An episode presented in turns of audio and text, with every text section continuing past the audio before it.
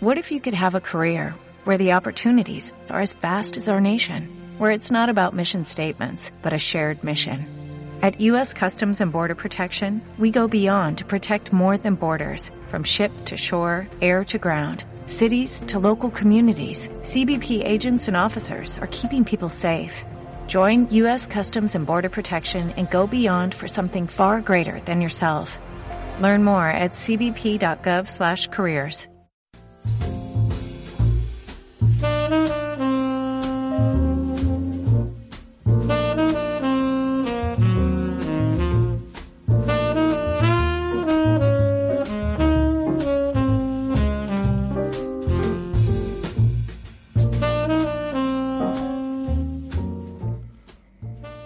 Muy buenas a todos radioyentes. Hoy tenemos un programa completito. Hablaremos de los pros y los contras del eslogan come variado, moderado y equilibrado. Puede ser un poco erróneo. Eh, también hablaremos de la dieta de un país, Alemania. No solo se basa en la cerveza, también tiene otros componentes bastante importantes. Luego iremos a un tema bastante candente actualmente, que se trata del aceite de palma. Eh, da para largo ese tema.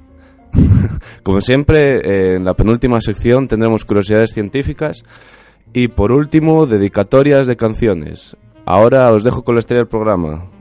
Muchas gracias por escucharnos. Bueno, buenos días a, todos y bienvenidos al tercer programa de Macedonia. Como ha dicho Alberto, hoy vamos a hablar de, un eslogan que la verdad eh, es muy tiene una gran controversia, aunque aunque nos lo quieren vender como algo muy bueno, ¿no? Comer variado, moderado y equilibrado. Bueno, todo esto lo, lo encontré en un blog, un blog buenísimo, ¿no? De un gran nutricionista español llamado Carlos Ríos. Eh, su blog se llama real, eh, realfooding.com, realfooding.com. Eh, comida real. Entonces, bueno, mi inglés, como veis, no es perfecto, pero poco a poco habrá que ir mejorándolo. Eh, es uno de los grandes divulgadores de nutrición, de salud, y ya os digo, es un nutricionista muy reconocido, además de que da muchos cursos de, por internet, online, y es una persona que la verdad es que es muy influyente a día de hoy en nutrición. Bueno, vamos a hablar un poquito pues del tema este que trataba Carlos Ríos en su, en su blog sobre comer variado, moderado y equilibrado. Y nos vamos a centrar en la moderación. ¿En qué, en qué quiere decir este concepto un poco ambiguo en esa, en esa frase, no? Eh, ya os digo, como manera excepcional, en vez de hoy hablar de los pros y los contras de un alimento específico, pues voy a hablar de, de este pros y contra que tiene este eslogan, ¿vale? Entonces, comenzamos. Para desmitificar este concepto que llamamos moderación hay que entender qué significa moderación. Básicamente, moderación eh, sería el término medio que se encuentra entre dos extremos, ¿de acuerdo?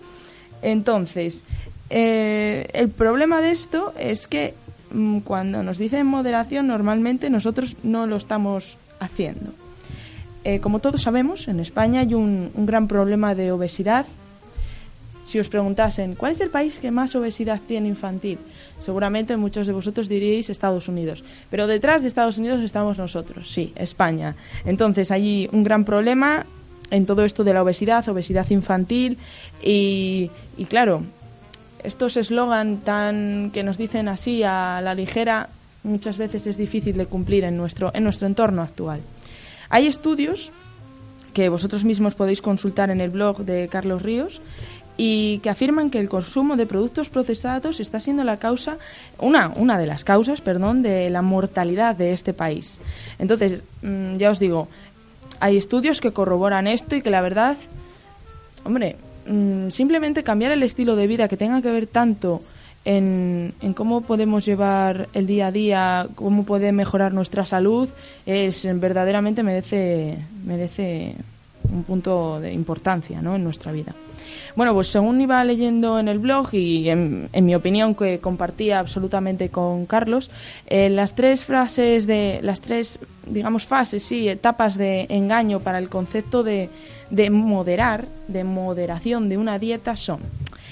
Eh, Carlos nos hablaba de presión al poder político, lo que se llama lobby, marketing y publicidad y como última fase del engaño está la eh, financiación de la investigación científica vamos a explicar estos tres puntos, ¿no? Porque aquí es donde está el tema de la cuestión, donde, donde se fusionan estos, estos conceptos que es en el eslogan, repito, come de forma variada, moderada y equilibrada. Según el autor del blog, eh, como escribe en el artículo, la moderación como ya os he dicho antes, pues guarda el medio entre dos extremos, ¿no? Pero nuestro entorno en el que vivimos actualmente solo encontramos los extremos, es decir, nuestro entorno va a propiciar el consumo extremista de productos ultraprocesados, ¿de acuerdo? Es lo que básicamente vamos a encontrar en muchos supermercados. Entonces, si seguimos este razonamiento, pues nos vamos a encontrar con, tres características principales pues, para conseguir la llamada eh, desmoderación. ¿De acuerdo? Entonces, a partir de los conceptos que hemos dicho antes, vamos a, desmitificar este, esto de la moderación. Por ejemplo, la publicidad y el marketing, ¿en qué, se, ¿en qué se va a basar sobre todo? En la televisión, en la radio, internet, en la calle mismamente, veis los anuncios que hay de McDonald's, de Burger King, bueno, KFC, todas estas cosas, ¿no? Eventos, etcétera. Entonces, ¿es la comida basura la que precisamente eh, más gasta en todo esto? O sea, más gasta en invertir en publicidad, en marketing y en, una, en un concepto que se llama, eh, que me llamó muchísimo la atención, neuromarketing. Es básicamente Mm, enfocar, direccionar los niveles de atención de una persona eh, a, lo que, bueno, de atención, evidentemente de emoción, de memoria, a esos anuncios, ¿no? y lo que consigue es como encandilar a, a, una, a una parte de la población, que es a la que más suele estar eh, llevada a estos temas, suelen ser a niños y adolescentes, y que además consigue su objetivo principal, que es el objetivo, como todos sabemos de la publicidad, es influir tanto consciente como inconscientemente en la toma de determinadas decisiones. ¿no? Si me apetece ir a comer fuera y empiezo a ver un anuncio de McDonald's, luego otro de no sé qué hamburguesa nueva, otro de pizza de no sé dónde, tal, al final ese entorno extremista donde nos encontramos nos no, es que nos esté invitando, sino que inconscientemente nos exige, nos obliga a ciertas cosas que nosotros no realmente no estamos tomando una decisión con nuestros criterios, ¿no? Entonces, eh, como ya os digo, los más influentes, influyentes en estas cosas, niños y adolescentes. Por ejemplo, seguro, seguro que os habéis fijado y algunos habrá hecho gracia que en estos anuncios de, de Oreo, de las galletas Príncipe, de los refrescos, la Coca-Cola, además de que todos esos anuncios se hacen el 85%, el 85%, que es un porcentaje altísimo, se emite esos anuncios durante programación infantil y sobre todo se intensifica durante determinados programas que tienen más audiencia para los niños. Eh, en estos anuncios abajo, eh, justo al final de la tele, ¿no? en el borde final, pone en letras minúsculas, enanas, come de forma variada, equilibrada y moderada. ¿no? A veces alteran el orden, pero lo ponen así. Entonces, em, ¿realmente esto, esto sirve de algo? O sea, a ti te están vendiendo, tómate unas galletas que tienen azúcar a tope y que tienen chocolate de mala calidad a tope y todo lo malo que te puedas imaginar, cómete eso y por supuesto, nos importa tu salud. No, no les importa tu salud. La ley les obliga a poner eso, ese eslogan, ¿no? Pero bueno, eh, como veis, no, no sirve de, de mucho. Entonces, eh, quiero haceros llegar con esto que las sanciones económicas que puede poner el gobierno a estas empresas es absolutamente ridícula, insignificante en comparación con sus, con sus beneficios y que hay que actuar de alguna forma con esto, ¿no? Eh, otra manera de influir y, además muy importante es a través de, ídolos que tiene la juventud de hoy en día. Es algo nuevo, la verdad que, que la industria de alimentación ha podido, digamos, pillar muy bien a tiempo y han sido inteligentes, entre comillas, en ese aspecto, ¿no? Eh, han cogido sobre todo, si os fijáis, youtubers, eh, personas que tienen su canal en YouTube y que han podido influir a los niños, adolescentes y demás, ¿no? Que realmente son sus ídolos. Entonces, eh, los patrocinan. Por ejemplo, no suelo verlos, ¿de acuerdo? Pero me he informado un youtuber que se llama el Rubius que le patrocina Fanta. Otros famosos que han sido patrocinados por comidas procesadas. Por ejemplo, helados Calice, ¿quién no se acuerda de Iniesta con los helados Calice? Em, las Danet, las Danet de Ronaldinho, por favor, es algo mítico. Eh, las leyes de Messi, bueno, Ronaldo con KFC, todas estas cosas. Entonces, que nos demos cuenta de que hasta ese punto la industria alimentaria ejerce una gran presión, o sea, sabe a dónde ir para influir en las personas, ¿no? Para que no podamos tomar decisiones, sino que directamente hagamos lo que ellos nos dicen. De forma evidentemente inconsciente y cuando compramos conscientemente de, ah, mira, voy a comprar esto porque Ronaldo, no sé, tal, uf, mira qué fuerte está. No es así. Los niños se les da eh, mensajes erróneos y eso la verdad es que junto que un padre, madre, abuelos lo compren, promueven que esa persona no sea consciente de sus, de sus decisiones. Luego, un segundo concepto para, para desmoralizar, para, perdón, para desmitificar la, la moderación. Disponibilidad en nuestro entorno. Es un concepto que hay que tener muy en cuenta antes de meternos de lleno en, en nuestro entorno, ¿no? Entonces, eh, seguro que habéis oído alguna vez, nos encontramos en un entorno obesogénico. ¿Qué, ¿Pero qué quiere decir esto? No? Bueno, eh, separas las palabras obeso, obesidad, génico, origen. Entonces, un, eh, un entorno, un lugar lleno de productos procesados, digamos que hay tentaciones por todas partes. Eso es lo que es un entorno obesogénico, por eso la publicidad influye tanto. Las señales ambientales, todo lo que nos encontramos a nuestro alrededor, nos inducen directamente, casi de forma eh, automática, pues en la toma de decisiones en este caso alimentarias, ¿de acuerdo? Por eso es tan importante eh, en la moderación, siempre es, eso, ¿no? Pues eh, encontrarnos en el punto medio de los extremos, pero si lo que nos rodea es todo extremo prácticamente, no podemos tomar una decisión que sea moderada. Y luego, eh, otro concepto ¿no? para esta moderación que se tiene en cuenta es la hiperpalatabilidad. ¿Qué es esto? ¿Qué quiere decir? Básicamente es comida adictiva. Eh, palatable significa que nos gusta, que es algo que está rico. Por ejemplo, nos gusta que la comida lleve grasa porque la, grasa es palatable, es algo que favorece que nos gusten los alimentos. El azúcar es palatable. Entonces, eh, tras el marketing, es la segunda fuente donde más se invierte y más de, o sea, investigación y desarrollo, ¿de acuerdo? Para aumentar eso, el gusto del, del palatar en estos productos. Eh, principales ingredientes, como os acabo de decir, el azúcar. El azúcar es, bueno, tú cuando veas menos grasas, pero más azúcar. Cuidado, es lo que es lo que suele pasar. No te ponen, eh, cuando quitamos las grasas tienes menos azúcar. No, pero es lo que pasa, ¿de acuerdo? Por eso nos sigue gustando ese alimento, porque le echan azúcar. Es una sustancia, recordad, adictiva. Eh, grasa vegetal refinada, por ejemplo la de palma, la de coco. El aceite de girasol puede ser refinado, lo pone evidentemente, no siempre es refinado harina refinada. ¿Qué quiere decir esto? Que no son harinas integrales, sino que han pasado un proceso eh, que ya comentaremos otro día, por cierto, porque lo de la harina es algo realmente interesante y que va a llevar muchísimo tiempo, por lo tanto hoy no me puedo parar. Pero la harina no es harina integral, ¿de acuerdo? La harina refinada es como la caca de la harina integral, tal cual. Eh, sal echan bastante sal y adictivos.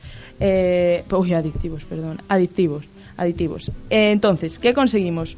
Un producto barato, duradero, rentable y, por supuesto, palatable. Es decir, que al fin y al cabo nos va a acabar gustando muchísimo.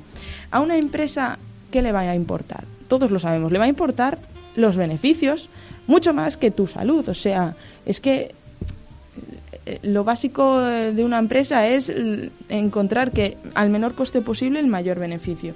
Bueno, pues la industria alimentaria no es diferente. O sea, quiere beneficios y no le va a importar nada tu salud. Entonces, em, tu salud no nos importa, nos importa ser rentables. Como ya os he contado antes sobre el azúcar, que libera una cantidad de, bueno, de neuroquímicos, tal, entre ellos la dopamina, y esta es bastante potente. ¿Por qué? Porque puede resultar, em, vamos, resulta adictiva, ¿no? ¿Por qué? ¿Por qué se nos dice esto? Em, digamos que tiene el mismo efecto que una persona drogadicta a una determinada droga cual sea. em, empiezan tomando una cantidad, ¿de acuerdo? Tú empiezas tomando una cantidad de azúcar, pero para sentir el mismo placer que sentiste tomando esa determinada cantidad, necesitas tomar más. Y así entras en un ciclo vicioso, por eso os lo he comparado con los drogadictos, sé que suena un poco fuerte, pero bueno, es para que nos entendamos coloquialmente. Y es como una especie de, pues eso, de droga convencional, vamos más azúcar, más azúcar, más azúcar, y así sin darnos cuenta acabamos en, en una brutalidad de azúcar. Bueno, eh, os quiero hablar de la opinión de este, este nutricionista, de Carlos Ríos, que, deja en su, en su artículo, y es que la moderación, él dice que no es, no es la solución a la lucha contra la obesidad. Eh, con eso solo es se ve, él quiere decir que solo se ve una pequeña introducción del problema, ¿no? Que la industria eh, pondrá trabas para evitar regulaciones, como hemos visto siempre, siempre que el gobierno intenta hacer algo cualquiera, ¿vale? Siempre se acaban poniendo trabas, intenta que esto se retrase lo máximo. Em, al final sucede como, por ejemplo, en la industria del tabaco, ¿de acuerdo? O sea, poner trabas a, ese, a una industria que da tantísimo dinero y que a la vez da dinero al gobierno con sus impuestos es muy complicado. Ahora bien, mi opinión, estoy muy de acuerdo con, este, con este chico, con este gran nutricionista, y es que moderar, en mi opinión, es un concepto que está que no, no se nos permite ejercer de forma libre en este, en este entorno. ¿no? Nos bombardean, ya os digo, constantemente con el extremismo de, de consumir eh, productos ultraprocesados. Entonces, la pregunta que os dejo en el aire es, ¿podemos realmente decidir sobre todos estos temas? Así que pensarlo en casa. Bueno, ahora vamos a hablar de la dieta de, un país que es Alemania.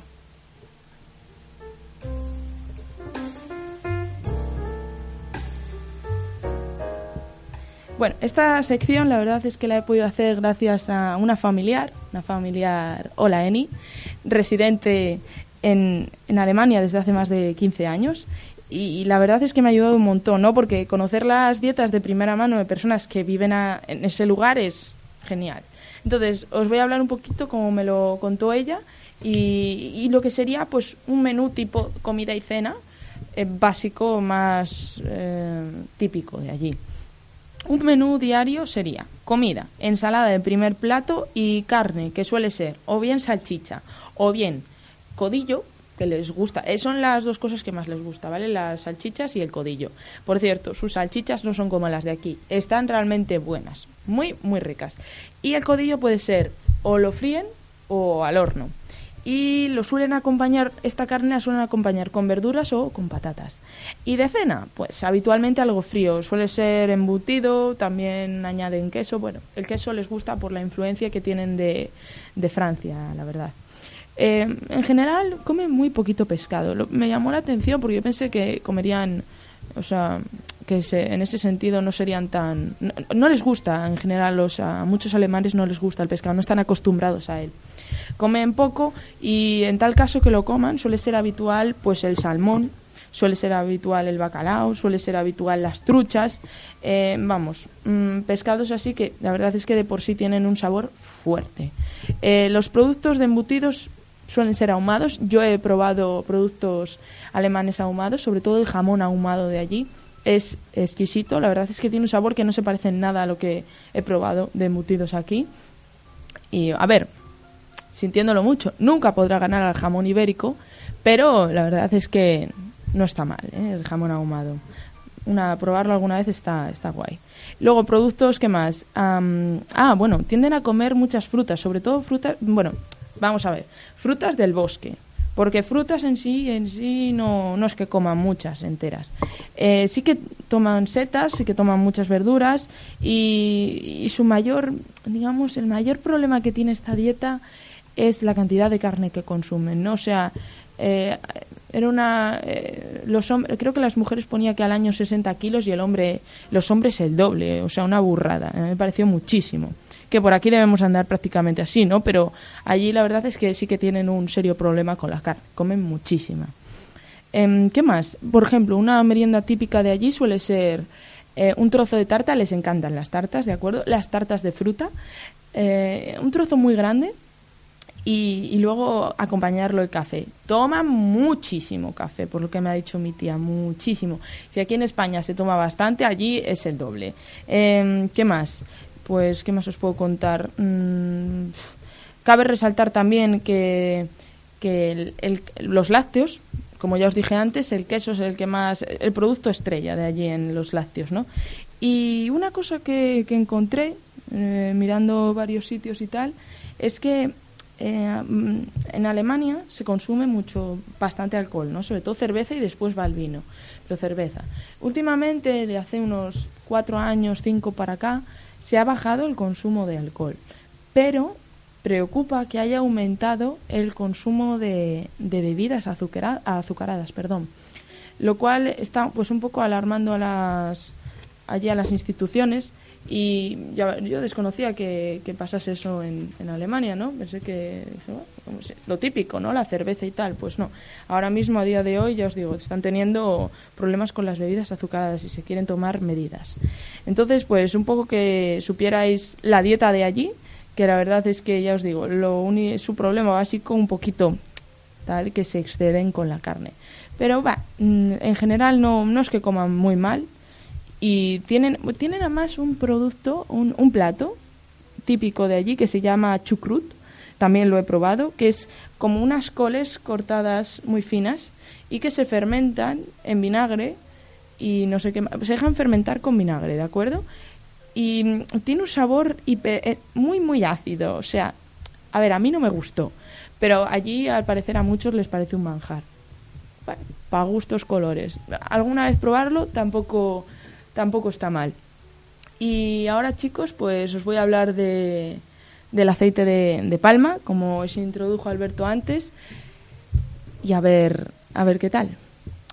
Mm, quiero deciros que el aceite de palma del que voy a hablar hoy eh, es un tema que, que, he traído desde otro blog, otro blog, hoy hoy es, hoy es de blog, el programa va a ser de blogs de otro blog que se llama Mi Dieta Cogea, otro gran nutricionista de España, Aitor Sánchez, que tiene su propio libro y que la verdad es que os querría, querría recomendar que compraseis, que lo leyeseis, trae cosas súper interesantes. Em, es un libro que a mí me, me queda por leer, solo he podido leer el primer capítulo y que la verdad bueno, desmitifica muchísimos mitos de nutrición, eh, pone de manifiesto realidades, ¿no? Por ejemplo, yo qué sé qué deciros, qué tienen las grasas de malo, qué tienen las grasas de bueno. Realmente eh, nos alimentamos como queremos, cosas así, ¿no? La verdad es que está muy bien. Voy a hablaros un poquito entonces de, de lo que pude escuchar en este vídeo de Aitor Sánchez y, y demás. Bueno, primero, la legislación. La legislación a día de hoy ha prohibido que no se especifique, o sea, que haya, sí, se prohíbe que no se especifique qué tipo de aceite tienen algunos alimentos. Por ejemplo, seguro que os suena el atún en el atún claro en, ah, en conserva en aceite vegetal. Te ponían aceite vegetal, pero tú lees aceite vegetal y dices, será algo bueno, ¿sabes? Porque claro, vegetal está bien. Pues no, tienes que leer qué ponía porque podía ser aceite de palma, aceite de coco, palmister, o sea, esos eh, aceites que no son nada buenos, que tienen muchos, eh, digamos, ¿cómo decirlo?, factores dentro de sí mismos que inducen, eh, en muchos estudios dicen, y seguramente sea cierto, a em, carciogénicos, ¿de acuerdo? y la verdad es que son un problema global tanto medioambientalmente hablando como eh, a la hora del transporte, a la hora de, en el mismo lugar que se produce y luego aquí cómo se trata ese aceite, ¿de acuerdo?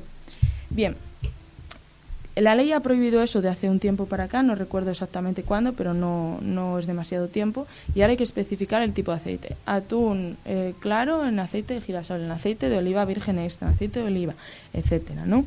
Em, pero claro, nos surge la duda de, todo el mundo habla, ¿por qué es malo el aceite de palma? ¿Pero qué leches es el aceite de palma? Vamos a ver. Vamos a empezar por, por el principio más, más claro. El aceite de palma es un aceite que se cultiva en zonas tropicales y que no eh, es utilizado, eh, bueno, no es utilizado donde se cultiva, como aquí obviamente, sino que aquí en la industria alimentaria se usa de forma masiva. Eh, además de que se usa en la cosmética, en la farmacéutica, por ejemplo, también. Y se trata de un componente más en eh, forma mayor parte en los productos procesados. Mm, según lo que comparte Hitor Sánchez, se estima que una empresa, o sea, se estima que un europeo ¿no? Eh, puede llegar a ingerir 60 kilogramos al año, que es muchísimo. Este aceite se consume tanto debido pues, a una serie de factores que son, yo creo que muy evidentes, como es que es muy rentable, eh, los ingredientes son súper baratos de conseguir, eh, luego las condiciones laborales que tienen esas personas que están trabajando jornadas extensísimas por poquísimo salario, Luego también, por ejemplo, el sabor palatable que tiene esto, ¿no? para el consumidor le encanta el aceite de, palma, sin saber muchas veces que lo está consumiendo en algunos productos. Por ejemplo, vas, eh, no deberíais, pero tú imagínate que vas a un supermercado y ves estos nachos que vienen fritos y no sé qué, no sé cuántos. Y tú dices, ah, bueno, esto no puede ser malo, ¿no? Porque son nachos, están hechos con maíz, no, no tienen que estar mal. Lees detrás y normalmente te pone aceite de palma, no sé cuánto por ciento. Y te sorprende, ¿no? Porque, o sea, lo que te venden ellos es, eh, mira, aquí tienes aceite, o sea, perdón, aquí tienes unos snacks, unos nachos en este caso, de maíz. De maíz es lo que te ponen en grande, en plan. No es malo, chicos, es de maíz, es algo bueno, es algo que crece la tierra. Sí, la palma, el producto eh, del aceite de palma también crece en la, en la tierra, pero eso no quiere decir que sea algo bueno y en este caso no es nada bueno como se trata aquí. ¿Cuáles son los problemas que nos pueden acarrear el consumo de este, de este aceite? Básicamente problemas de salud de tipo cardiovascular. Em, ¿Por qué? Vamos a ver. Hemos hablado alguna vez en el programa de los ácidos grasos saturados. Bien, ahora no ya hace tiempo, pero ahora es cuando más se está hablando, siempre se ha dicho, los ácidos grasos saturados son los malos y los insaturados son los buenos. A ver, sí y no. Los insaturados sí son buenos, pero eh, los saturados hay ciertas grasas saturadas que son buenas. Eso quiere decir que no nos van a provocar ningún tipo de enfermedad cardiovascular. ¿En qué sentido? Por ejemplo, los ácidos grasos saturados de la leche. Son buenos, no vamos a tener ningún problema con ellos. Entonces, em, otro, otro concepto que hay erróneo, otro concepto que hay erróneo que leí en un, en un enlace que me pasó una tía también mía que está trabajando por el mundo y que ahora mismo se encuentra en Manila entonces me, me habló sobre, sobre, este problema también que está viendo en, en países tipo Manila. Eh, ¿Qué pasa? La industria alimentaria allí se, se ciega con, con, los trabajadores. Y no solo eso, empieza ya a haber un problema medioambiental en el sentido, como ya os he dicho antes, en la tierra se, al ser un cultivo, el aceite de palma, por ejemplo, tan sumamente fácil de plantar en zonas tropicales y demás, eso provoca que la tierra, ese, ese tipo de cultivo, provoca que la tierra desaparezca mm, todo tipo de nutrientes, todo lo bueno que tenía esa tierra desaparece, ¿de acuerdo? Entonces, eh, no se puede comparar con nuestro contexto, ¿de acuerdo? ¿Cómo se trata? Porque imaginaros, aceite de palma virgen extra, o sea, como si fuese allí mismo sacado. Evidentemente, en esas condiciones y en esa situación económica de ese país y social, ese aceite además va a estar mucho mejor tratado. Aquí los procesos que pasa de refinado, los procesos que pasa de altas temperaturas, es a lo que lleva que este aceite sea tan sumamente malo para nuestra salud, hablando cardiovascularmente, y que aparte puede ser un factor de, producir un posible cáncer. ¿De acuerdo? Que eso eh, se sigue estudiando, se sigue estudiando, pero ya hay estudios que confirman que sí, que sí puede ser un factor de cáncer, de aparición de cáncer. Entonces, otro, otro de los conceptos que hablaba este artículo que me envió mi tía era eh, los problemas, ya os digo, medioambientales. Pero, ¿en qué sentido? Vamos a ver.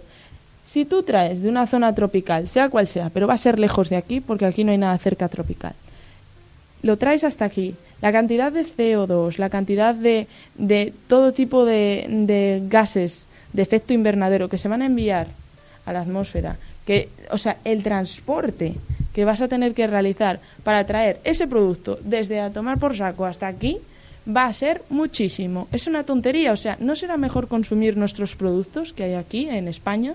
Es decir, eh, lo que hablaba aquí también este artículo era el concepto de eh, comida local, ¿no? O sea, comercio local consumir lo que tenemos cerca. Aquí en Ponferrada tenemos muchísima suerte porque tenemos cada miércoles y cada sábado un mercado que no es algo habitual en casi ningún sitio, por desgracia, porque ha desaparecido ya esa tradición y aquí tenemos productos de buena calidad, tenemos ya os digo, cada miércoles y cada sábado por las mañanas poder ir al mercado, comprar ahí nuestros productos, carne, pescado, verduras, todo que es mucho mejor y que la verdad no es más caro. Es que realmente vas y te das cuenta de que no es más caro, por mucho que te digan, es que es más caro eso que ir al supermercado. No, os aseguro que no, porque yo lo he comprobado.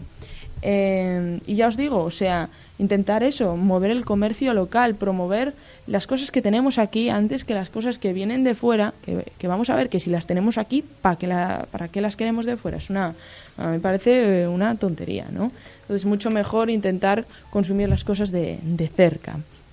Y bueno, chicos, para, para finalizar un poquito el programa, voy a, voy a hablaros de las curiosidades científicas. Siento no poder hablaros más del aceite porque hoy vamos pillados de tiempo, no hemos empezado un poquito tarde, pero bueno, este tema ya se irá hablando en función también. Me gustaría muchísimo que utilizaseis las, las redes de Instagram porque en un futuro quiero tener una sección de de dudas, dudas en directo, de poder y poder así pues resolveros dudas de, nutrición, que la verdad creo que es algo que nos suele ayudar a todos, que una duda de uno eh, suele tener otro y la resolvemos rápido y que, jolín, pues que es súper interesante. Entonces, voy a hablaros hoy de, una serie de curiosidades científicas que me llamaron la, atención y que creo que se tienen muy muy o sea, que son dudas que frecuentemente tienen la, la gente, ¿no? Por ejemplo, los alimentos light adelgazan. Falso. Falso no, falsísimo. O sea, estos productos lo único que se les ha hecho es disminuir o, bueno, sí, disminuir o quitar algunas, eh, algunos componentes católicos, eh, uy, católicos, sí. calóricos, chicos. Eh, pero eso no quiere decir que sirvan para adelgazar, ¿de acuerdo? Por supuesto que no. Simplemente se les quitan algo de, de ese porcentaje de calorías, pero eso va a seguir siendo un producto que te engorde si lo tomas. O sea, no va a ser un producto mágico. Saltarse una comida adelgaza. Bueno, esto es una cosa que he visto en un amigo mío que tiene que quiere adelgazar y tal, y que bueno, yo desayuno un yogur, yo a veces no ceno, eh, yo tomo, es que ya tomé mucho en la comida y ahora no voy a merendar. Cosas así, ¿no? Es un grave error. Saltarse las comidas no va a adelgazar. Lo que va a provocar en tu cuerpo es que tu cuerpo va a entender que falta comida. Por lo tanto, lo que va a hacer inteligentemente, no como tú, sino que va a ser inteligente, va a, hacer, eh, va a provocar que lo que has comido transformarlo en grasa, porque en el momento que no sigue entrando energía en nuestro cuerpo, no sigue entrando alimento, eh, esa energía no se gasta, sino que digamos que se procesa en grasa. Y al procesarse en grasa, se queda ahí, o sea, se queda en tu barriga, en tu brazo, en tu pierna, etcétera. Eh, muy importante no saltarse las comidas para seguir, para dejar que nuestro cuerpo actúe de manera normal. Muy, muy, muy importante. Y esto lo entiende muy poquita gente, ¿de acuerdo? Em, siempre hay que mantener un equilibrio entre hambre y saciedad. ¿De acuerdo? Muy importante. Luego, por ejemplo, otro concepto que, tiene mucha gente en la cabeza. Vamos a exceptuar en este, en este, digamos, en este mito, vamos a exceptuar las personas que tengan enfermedades, por ejemplo, tipo algún problema de tiroides, ¿de acuerdo? Porque son cosas aparte. Estamos hablando de personas que no tienen ningún tipo de problema de salud. Eh, típica excusa. Yo es que estoy así porque es que tengo un metabolismo eh, graso y por eso Uy, un metabolismo graso, Dios mío, perdonad, no sé qué me pasa hoy. Un metabolismo bajo y por eso engordo. No, no, eso, eso no es verdad. O sea, es como decir, es que mi genética es flaca. A ver, sí, muy bien, pero eso no quiere decir que por dentro estés sano. O sea, tú puedes estar muy delgado, pero solo comer hamburguesas del McDonald's. Y no, eso no, no quiere decir que estés sano. Em, realizar ejercicio físico viene a ser lo, lo, que, lo que es más importante, ¿no? Las calorías que necesita una persona vaya a ser en función de sus necesidades físicas, en función de su edad, en función de su peso actual, de su talla, etcétera, etcétera, ¿no? Pero hay que saber combinar eh, unas cosas con otras. O sea, decir que tu metabolismo es bajo, o sea, que vas muy lento y que engordas por eso, mm, es falso, ¿de acuerdo? Eh, por ejemplo, imagínate que yo quiero, hay que saber combinar alimentos.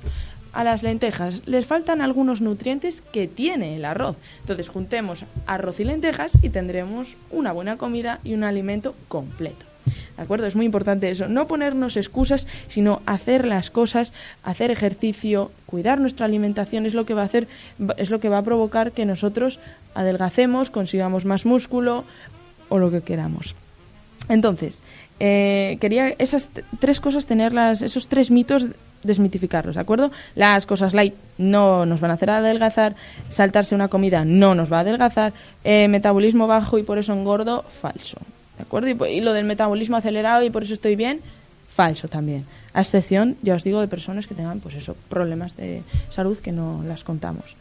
Y por último, otra cosa que os quería hacer llegar es algo que leí en el primer capítulo de, mi dieta cogea de Heitor Sánchez y es que eh, me pareció súper interesante, ¿no? La idea de seguir una dieta baja en grasa, nos preguntaba él, eh, para adelgazar, ¿es una buena idea?